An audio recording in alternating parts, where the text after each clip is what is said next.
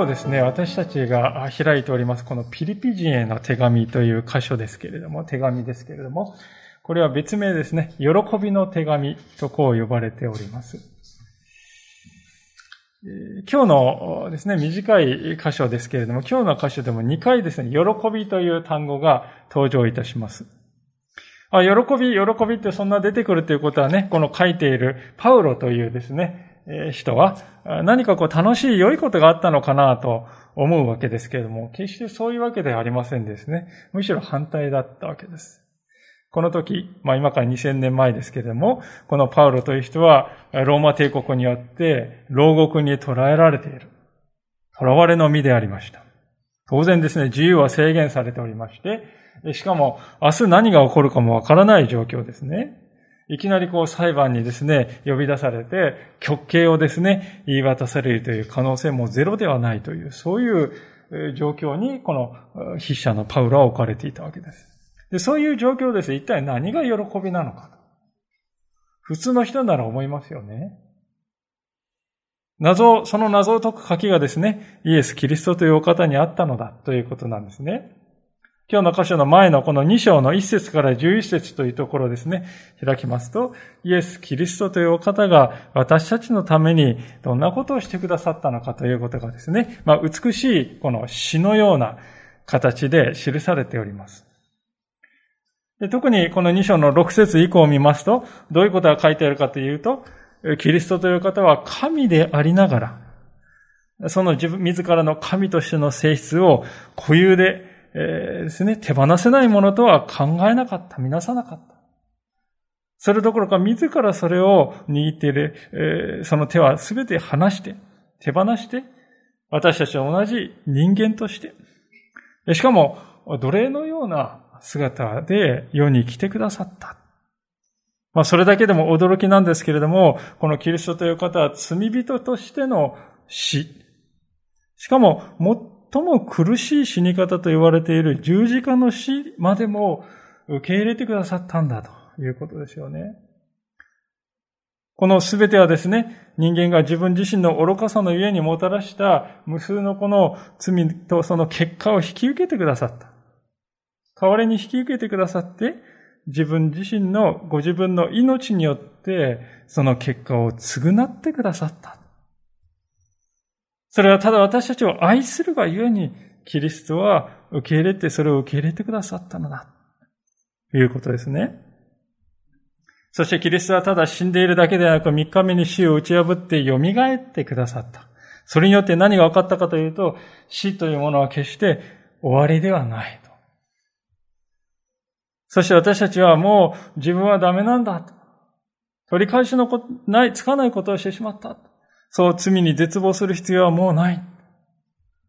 完全に解決される。そういう道が開かれた。そしてキリストは再び私たちを迎えに来てくださるということが、この前回の箇所で記されていたわけであります。で、こういうですね、事実を知っているがゆえにパウロはですね、喜んでいたということです。そして、えー、自分だけでなく、ピリピという場所に住んでいたクリスチャンたちもそのことを受け入れて、パウロと共に喜ぶそういうものになった。こういうわけで、この彼の心の中には、絶えることなくですね、静かなこの喜びの川が流れていたんだということなんですよね。大河のような本流のようなですね、怒涛のような流れではない。しかし、静かにですね、本当にしかし尽きることのない喜びの川が彼の心の中には流れていた。でそういうですね、彼の喜びを共にするピリピの人よ、あなた方だからこのことをぜひ心してほしいのだと。そう言ってパウロはですね、今日の箇所を始めていくのであります。12節をどうぞご覧ください。こういうわけですから、愛する者たち。あなた方がいつも従順であったように、私が共にいる時だけでなく、私がいない今はなおさら従順になり、恐れおののいて自分の救いを達成するよう努めなさい。愛する者たちよ。親しみを込めてですね、まるで親が子供に優しく語りかけるかのようにして、パウロはピリピの人々に向かって、あるいは私たちに向かって語りかけております。このピリピのクリスチャンというのはかつてパウロがですね、伝道して、イエス・キリストのことを伝えて、そしてその結果信仰を持ったそういう人たちでありました。で、その彼らがですね、神様に対して従順だったそういう日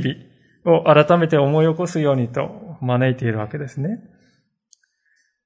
それから時が流れて今やパウロはですね、離れた場所にいます。先ほど申しましたように、囚われの身分ですから再び会えるかどうかわからないんですね。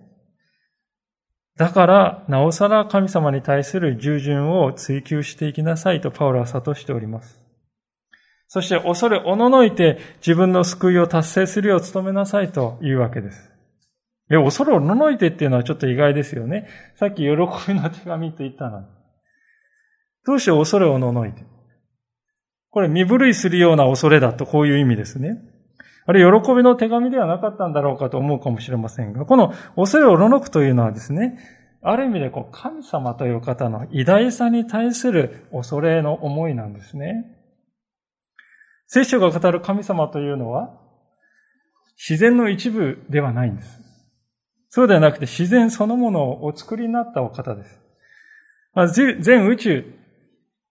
を創造されたお方ですね。そしてこの世に存在するあらゆるものにその存在とその意味を与えたお方です。それが真の神なんだと聖書は語っております。そういう神がですよ。まあそれだけでも私たちのですね、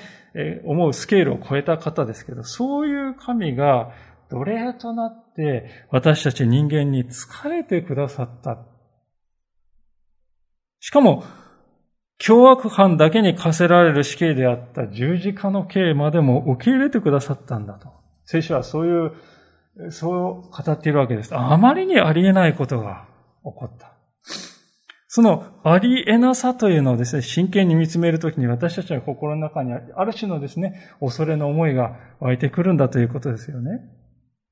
本当に私ってそこまでしていただけるようなものだろうかそこまでしていただけるような歩みを私は今までしてきたかなって思う。で、そのことをですね、本当にこう深く思い巡らすときに、身震いするようなね、恐れの思いが、厳粛な思いが、心に湧いてくるんだっていうんですよね。では、この彼がですね、自分の救いを達成するよう努めなさいとこう語っていることは一体どういう意味なんでしょうか？キリスト教における救いということはですね、その中心は何かというと、イエス・キリストを信じるだけで救われると。そういうものであります。イエス・キリストを信じる、それだけで救われるんだと聖書は語っております。他に何もいらない。それはですね、次のように書いてあるのでありますが、ローマ人への手紙の10章の10節というところですね。まあ、有名な箇所ですから、えー、暗唱覚えていらっしゃる方も多いかとは思いますが、ローマ人への手紙の10章の10節というところに、こう書いてあります。まあ、新海訳2017の聖書では314ページです。聖書をお手元にない方はどうぞお聞きいただければと思いますが、お読みいたしますので、それではローマ10章の10節をお読みいたします。人は心に信じて義と認められ、口で告白して救われるのです。人は心に信じて義と認められ、口で告白して救われるのです。これは内側も外側もですね、一致して信仰を持つときに、表すときに、人は確かにそれだけで救われるんだということを約束している聖書の言葉であります。で、もしそうであるならばですね、このローマ人への手紙のとを書いたですね、その同じパウルがこのピリピの手紙ではですね、ここで救いを達成しなさいとですね、なぜ言うんだろうかと思うわけですね。まあ、達成しなさいって言われるとですね、あたかもあなたはまだ救われていませんからね、頑張って努力して、救いのこの基準に達するようにね、クリアしなさいよとそう言っているように聞こえるわけであります。ですから、昔からこの箇所はですね、ちょっと議論を読んできた。パウロは一体何を言おうとしていたんだろうか。結論から言いますとね、ここで日本語の聖書で達成するよう努めなさいとこう訳されている言葉なんですが、元々のギリシャ語のですね、翻訳される前のギリシャ語ではですね、一つの単語なんですね。で、それはですね、生み出すとか、明らかにすると、そういうふうに訳される。そういうふうにも訳されるような言葉でありますね。例えば、赤ちゃんをですね、女の方が産むときに、赤ちゃんっていうのはですね、いきなり何もないところからパッと出てくるんですか？そういうわけではないですよね。何を当たり前のこと言ってるんだと思うかもしれませんが、お腹の中に赤ちゃんもしっかりといるわけであります。その赤ちゃんが賛同をとって出てくるということを生まれる、産むとこういうわけですね。で、ここでパウロは語っていることもそれと同じような意味があると思います。イエス様を信じたその時点で救いはもう与えられている。あとは、その救いを現実化していく。表していく。目に見えるものとして、現実のものとしてそれをですね、変えていく。そのように私たちは招かれているということなんですね。しかし多くの人はですね、こういうふうには考えないんですね。救いと言われた時に何かですね、こう日々のですね、積み重ねの集大成として救いっていうのがあるんだというふうに考えます。例えば階段は一段、二段ですね、地道に地道に登っていって、そしてですね、最終的にこの、なんていうんですか、こう境地があってね、そこで救いに達するんだと。辛く苦しい何かですね、この修練の道を通って、そして最後にこの救いっていうのに到達できるんだというふうに多くの人は考えていますね。しかしですね、同時にそのような考え方をすると途中でね、一段でも踏み外してしまったらもう落ちる一方だと。はしごもそうですね。私山に行きますけれども、はしごですね、登って一段でもですね、ずるっていくともう、ダダダッと落ちていってしまう。そういうイメージを持ってしまうんであります。実際世の中ではですね、勝ち組、あるいは負け組というそういう単語がね、よく言われます。そし人生にですね、そういうレッテルを貼り付けて、それで自分や人の人生をですね、測るという風潮が根強くあるわけですね。でその結果ですね、勝ち組と思っている人は他の人を見下している。そして負け組だと思っている人はですね、惨めさを感じながら、こう、勝ち組と言われる人に対して、こう何か釈然としない、えー、恨みのような思いを募らせていく。まあそういう社会にね、なってきているんではないかと思うんです。しかし、聖書はそれとは全く異なる人生の見方を教えてくれますね。最初に救いのゴールが与えられるんです。最初に人生の行く末が定まるんです。あとはですね、そこに向かって一歩一歩、道のりを歩んでいくだけでいい。それが人生の主要な目的になるんですね。で、そのプロセスにおいて困難や失敗や脱線が仮にあったとしても、でもゴールはもういささくも揺るがないんだよ。転んでしまうかもしれない。その時はまた神様の助けを借りて立ち上がっていけばいい。時には傷つくかもしれない。その時は神様に癒されて、そして神様の言葉から励まされて、そしてまた歩みを続けていけばいい。希望が失われるということは決してないんだよ。それが聖書が語っている救いであります。ですから、パウルがここでピリピの人々に向かってですね、あなた方は救いの、自分の救いを達成するよう努めなさいと言っているのはですね、どういうことかというと、あなた方のゴールはね、もう定まっているのだから、そこに向かって希望に溢れて、そして喜びを持ちながら力強く歩んでいく。そういう励ましのメッセージであります。決して彼はここで、あなた方の救いはね、まだどうなるかわかりませんよ。チューブラリンですよ。すべてはね、これからの人生の心がけ次第ですよ。ですからね、あなたは失敗しないように注意深く歩んでいきなさいよ、なんてことを言ってるわけではない。そういう人生って、意義が詰まってしまいますよ。そもそも最後の最後まで行くまでね、救いっていうのがどうなるかわからない。もしそうだとしたら一体誰が平安を持って生きていけますか？本当にそれが救いと呼べるんでしょうか？そうではないんだということです。救いは聖書が約束しているようにイエス・キリストを信じるその時にもう定まるんだと。あとはすでに救われたものとして生きていくんだよ。それが私たちの歩みであり任務なんだということですね。もちろんその道のりっていうのは順風満帆の日ばかりではないでありましょう。時には大嵐のような日も来るでしょう。時には人知れず涙に暮れながら、自分は孤独だと。誰も私のことを分かってはくれないと感じる時もあるでしょう。他ならぬパウロ自身が今、孤独でありました。かつてのパウロは自由に行動することができた。そして旅をしてピリピの町に行き、その人々と顔と顔と合わせて語らい、そして励ますこともできた。今やしかしそれも叶わない。獄中にあるんです。そういう時に大事なことはですね、ゴールを見据える。ゴールにある救いというものを見据えるということですね。あなた方の救いはもう与えられているのだから、それを見失わないで、おのおのがそこに向かってしっかりと歩んでいきなさいと。そうしてすでに約束されている救いをいただくんだ。そのために必要なのは、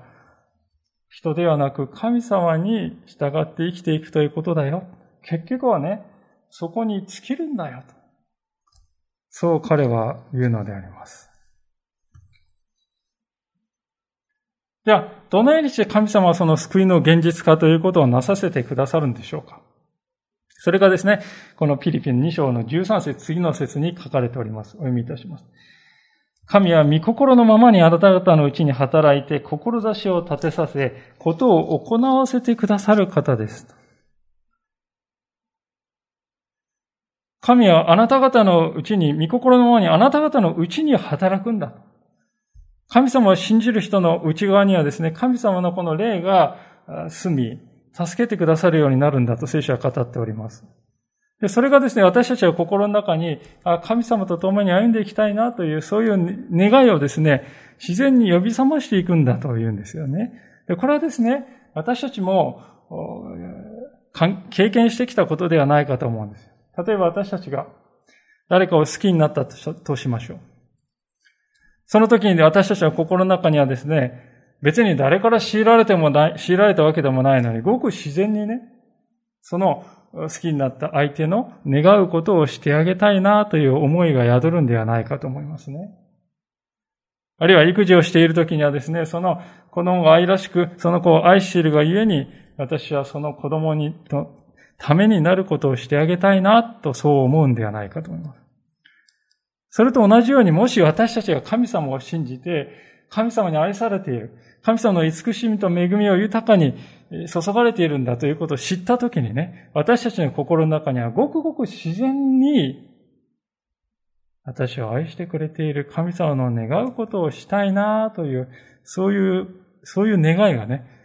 湧き上がるようにして呼び覚まされていくんだ、呼び起こされていくんだということです。でそれを実際に行うときに楽しみや喜びが湧いてくるっていうんですね。愛される、神に愛されるというのはそういうことであります。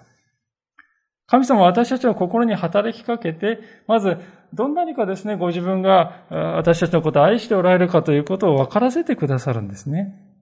そうすると私たちの心の中にはそれに応えたいというですね、願いがこう、こんこんとね、湧き上がるようにして与えられていくんだよということです。そして不思議なことなんですけれども、それはですね、その願いはですね、私たちが神様に信頼して実際に行動していくときに、行動を始めていくときに現実にその力が現れていくということなんですね。私たちはですね、どうでしょうか？何かをしようとするときにですね、ついですね、すべてのこう準備がね、完璧に、あれ、これ、それもあって、これもあって、全部完璧に揃ったら、初めて開始できるというふうに考えがちじゃないですか。私なんかそうなんです。あるですね、先生が私にですね、なぜ角谷君はね、そんなに失敗を恐れているの？と言われたことがありました。それまで私は失敗を恐れているとは思ってなかった。むしろ果敢にいろんなことやってると思ってた。でも見る人が見ればですね、私は失敗を恐れていた。しかしそうではなかったんだということですね。私が尊敬してあるクリスチャンのですね、作家の方がいますけれども、まあ、この方は理系の方ですね。えー、暗号とかの本とかも書いたりしている方なんですけどもね、この作家の方がですね、私メールマガジン購読してるんですけど、その中にこういうことを書いておりましたね。良い文章を書くにはどうしたらよいかと質問を受けることがあります。私の答えは、とにかく書き始めてみるです。この言葉はですね、最初にこう目にしたときね、良い文章を書くにはどうしたらよいかと質問を受けることがあります。私の答えはとにかく書き始めてみるです。このことは最初に目にしたときですね、ずっと心の中に残り続けているんですよね。なんか答えになっていないんじゃないかっていう最初は思いました。しかし私は牧師でありという立場ですね、週に何回か聖書の話をこうしてする機会がありますね。で時にですね、前の晩とか、準備していてもですね、何にも言葉が思い浮かばない時がありますね。で頭を抱えてどうしようどうしようっていう時があるわけです。でそういう時にですね、ふっとこの言葉を思い起こされるんです。とにかく書き始めてみることだよ。で、書き始めてみるんですよね。今日は。で、すると不思議なことにですね、まるでこう、咳を切ったかのようにしてですね、言葉の洪水が、こう、流れ始めるんだという経験をこれまで何度もしてきました。そもそも私たちはですね、どうでしょうか？考えすぎる嫌いがあるのではないか。失敗するぐらいならやらない方がマシでしょそう考えてしまって、一歩踏み出すということを恐れてしまうんですね。しかし皆さん、ダムに溜まった水はね、その水を吐き出すには水門を開けなくてはならないですね。その水門を開けなければ水は一滴たりとも出てきません。当たり前のことであります。しかし、開けるならば水は流れ出すんですね。時には上のそのダムが空っぽの状態であるかもしれない。でも、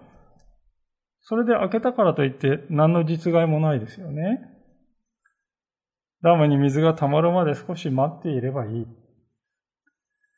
確かなことは、水門を開かなかったら、決して水は流れないということです。私たちクリスチャンにとって日々の行動ということもこのようなものだと私は信じるであります。今日神様を信じてそうか？一歩踏み出してみろ、見ようか？その結果ですね、豊かな水が流れていくというのを経験するのか？それとも今日、神が信じられないでうずくまっている？そして目の前の乾ききった川底を見つめ続けるのか？二つの道が私たちの前には開かれていると思います。そこで、ですからパウロは言うんですね。神は御心のままにあなた方のうちに働いて、志を立てさせ、ことを行わせてくださるお方であると。ことを行わせてくださるお方。神。それが私たちの神なんだ。神様は私たちの心に、これをしたい。これをするべきではないだろうか。そういう願いを芽生えさせて、芽生えさせてくださるお方なんです。でそれがですね、良きものであると私たちがもし気づき知ったならばですね、私たちは主を信じて、ことを行わせてくださると書いてあるじゃないか。始めてみようか。始めてみるわけなんですね。そうすれば私たちはですね、自分のうちに豊かに働いてくださる神様の力というものを感じ、そして私たちの心は喜びに満たされていくことでありましょう。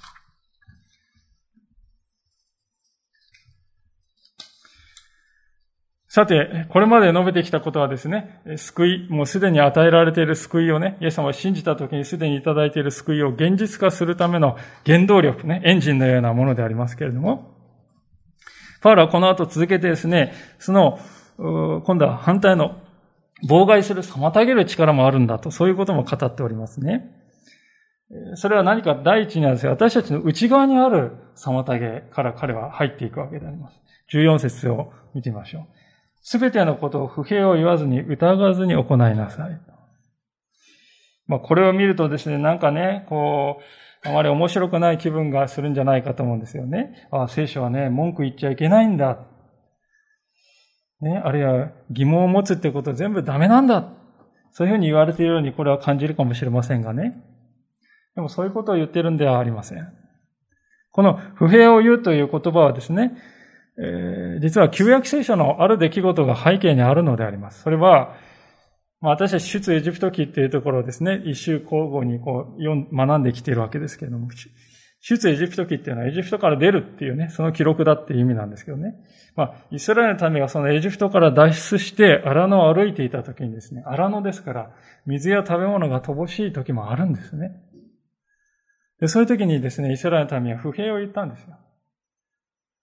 で、ただ不平を言ったっていうんじゃなくてですね、どういうふうに言ったかというと、神というお方は、この何もない荒野で私たちを飢え死にさせるためにわざわざあのエジプトから我々を連れ出してこんなところに置いたんだよと。そういうふうに言ったんです。神は私たちを飢え死にさせるためにわざわざここに連れ出す、え、ひどいお方なんだと言ったんです、民はね。つまり、悪意を持って神様という方を見た、表現したということです。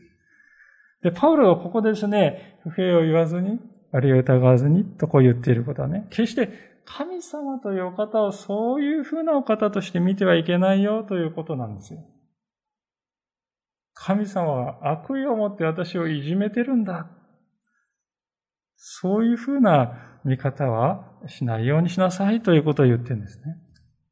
悪意っていうのはですね、私たちが考えている以上に厄介なものであります。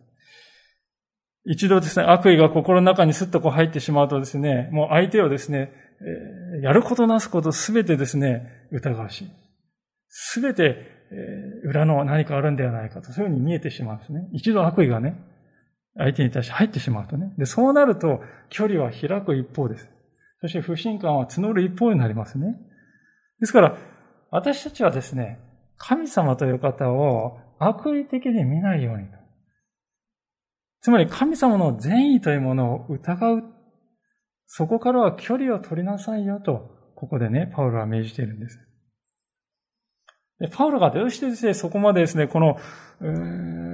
その点をですね、強調しているかっていうとですね、まさに私たちを取り巻いているこの世の中がですね、そういうところなんです。そういう悪意に満ちたところだからだと、パウロは言うわけですね。これは外から来るですね、今度は妨げなんですけど、15節から、あるいは、そして16節の前半までお読みしますが、それはあなた方が非難されるところない純真なものとなり、また曲がった邪悪な世代のただ中にあって、傷のない神の子供となり、命の言葉をしっかり握り、彼らの間で世の光として輝くためです。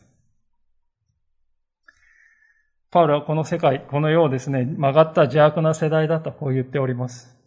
いや随分手厳しい言い方をするなぁと思われるかもしれませんね。この時彼の一番の念頭にあったのはローマ帝国であろうと思います。当時ローマの線を治めていた皇帝はですね、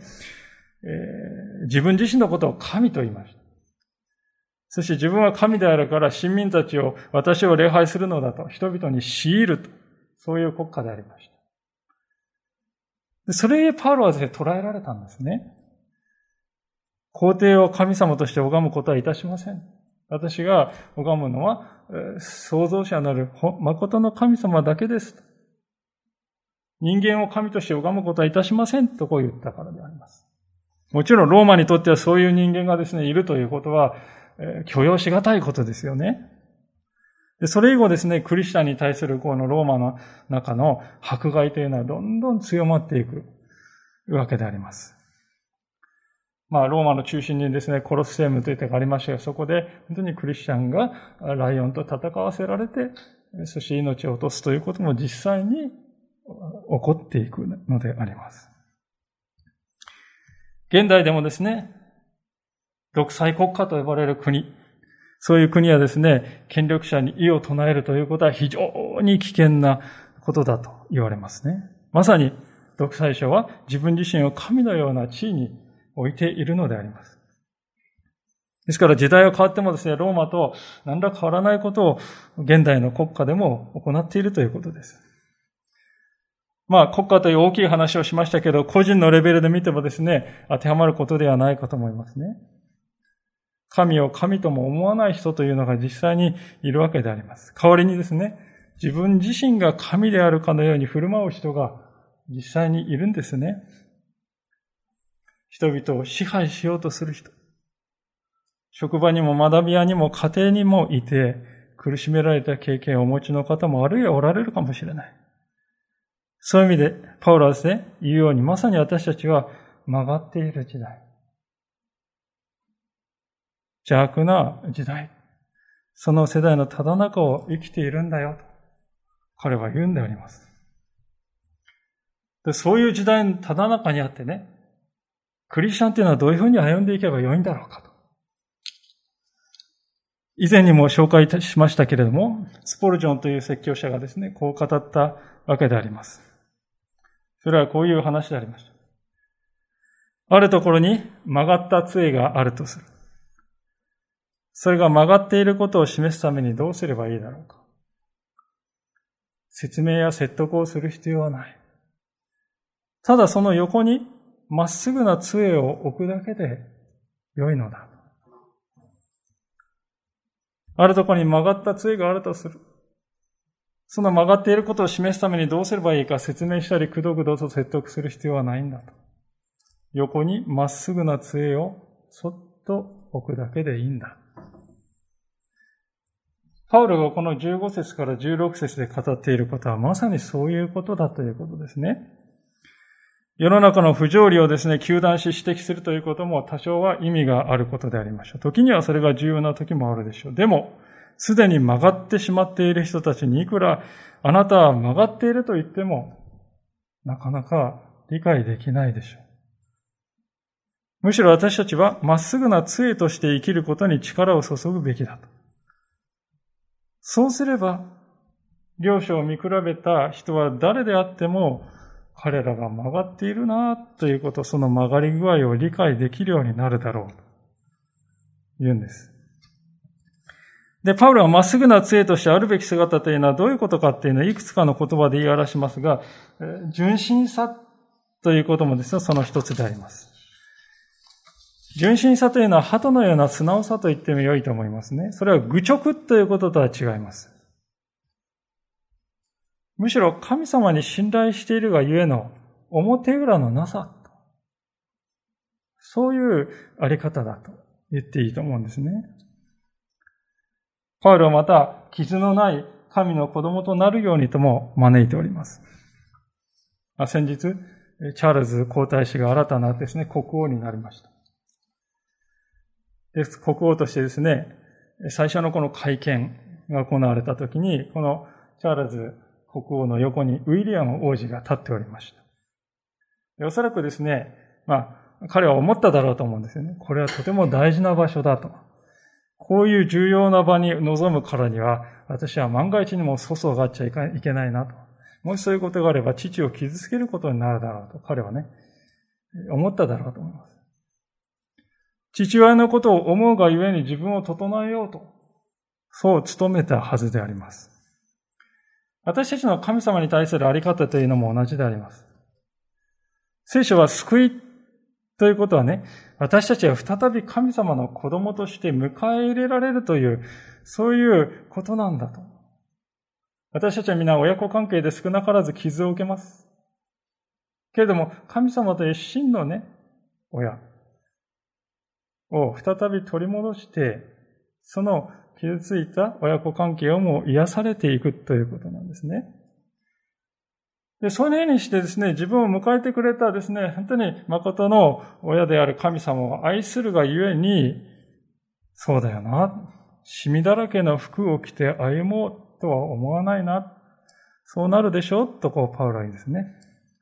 むしろ反対に自分のあり方っていうのは自分を救ってくれた神様の名誉にも関わることだなとこう、そういう程よい、なんというか緊張感を持って歩むようになるでしょうとこう彼は言うわけであります。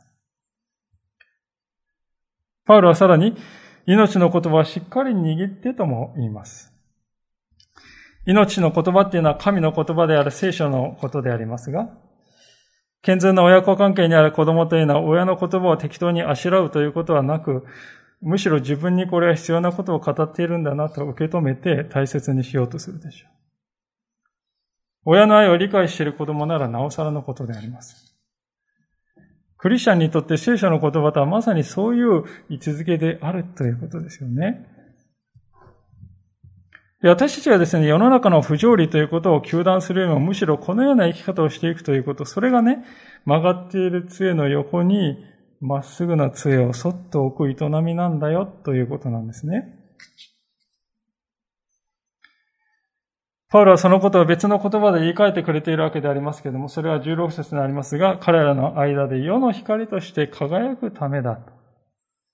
世の光として輝くんだよ。それがそう言っております。皆さんはですね、この文を見てどんなイメージを心に思い描いたでしょうか？まあ、ちょうど昨晩はですね、中秋の名月と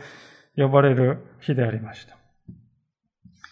で、晴れていたこともありまして、たまたまそして満月だったこともありましてね。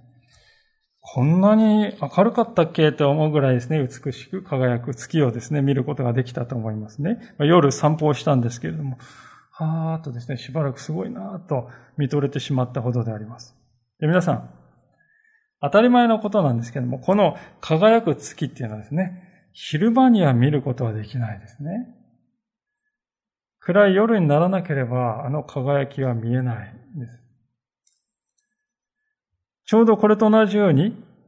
クリスチャンがその内側に持っている光も、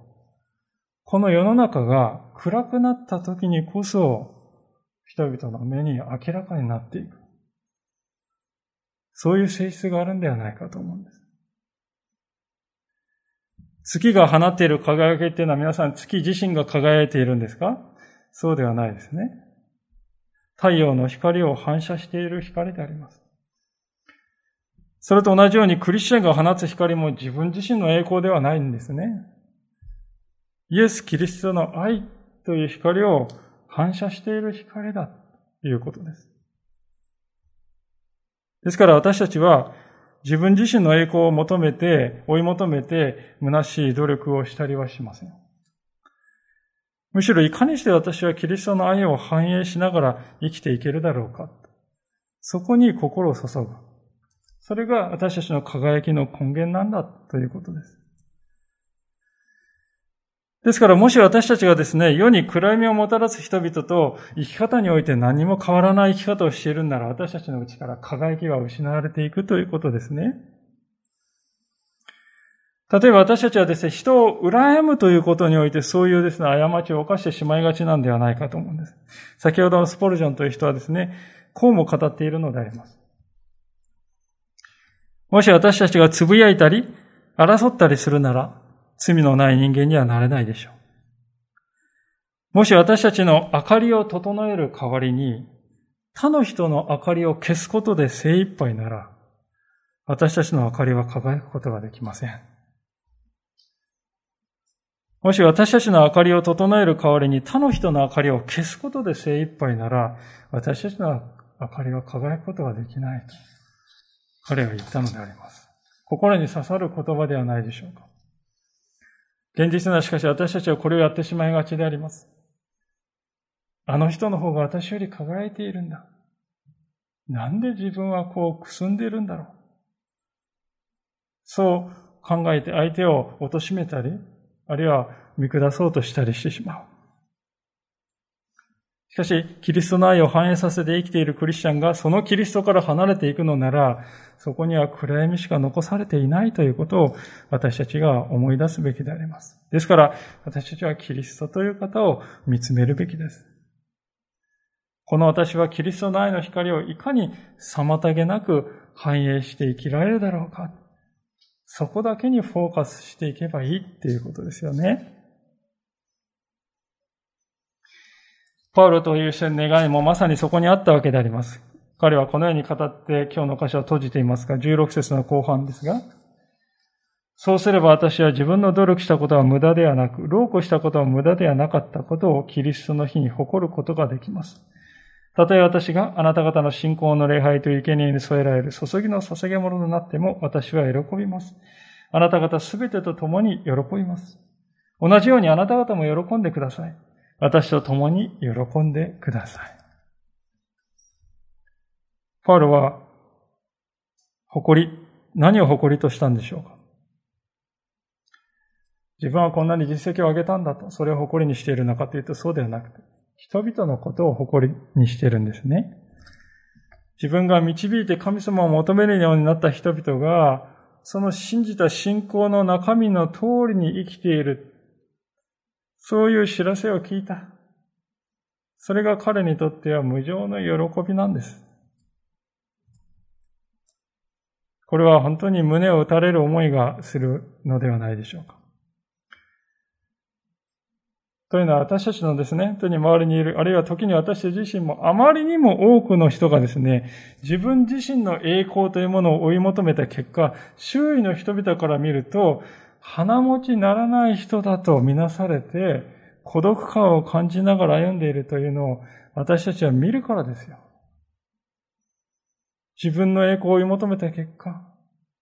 周りの人から鼻持ちならない人だと。そう思われて孤独を感じるようになってしまう。そういう現実を私たちは見るからであります。しかし皆さん、ここにはね、他の人の人生を誇っている人がいるわけであります。しかもそれは人々の間でですね、褒められるという人からの栄光ではなくて、神様からいただいた栄光を彼は誇りにしている。それこそですね、これこそ本当の意味で人を愛している人の姿ではないかと思うんです。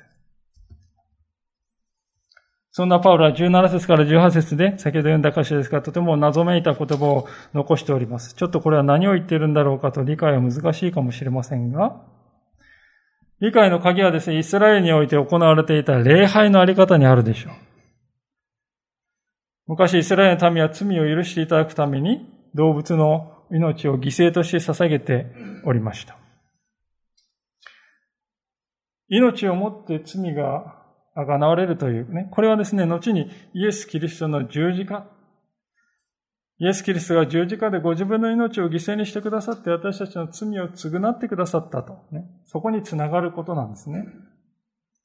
でその動物のですね、捧げ物を捧げるときに、ブドウ酒も一緒にこう捧げるという時がありました。でパウロはですね、自分をそのブドウ酒に例えているんです、ここでね。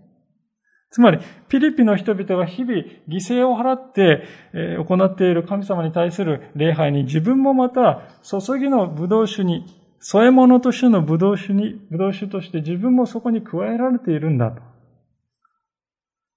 ローマでローマに捕らえられて犠牲になっているという、そういうことにおいて私は、ね、あなたたちと一緒に神に仕えているんだ。神を礼拝しているんだ。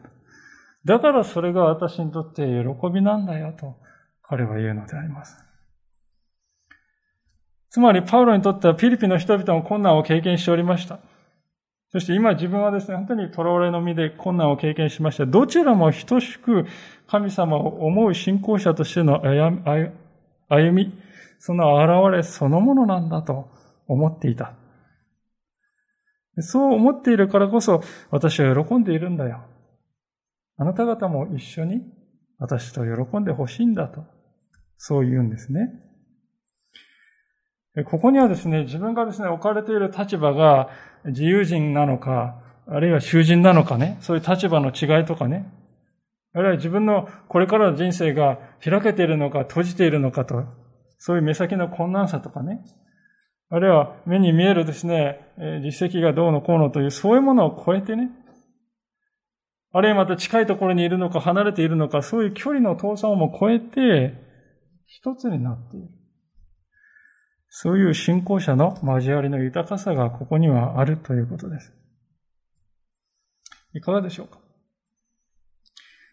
あなたは信仰者としてどこを見据えて歩んでこられたでしょうか？目の前の困難をただ、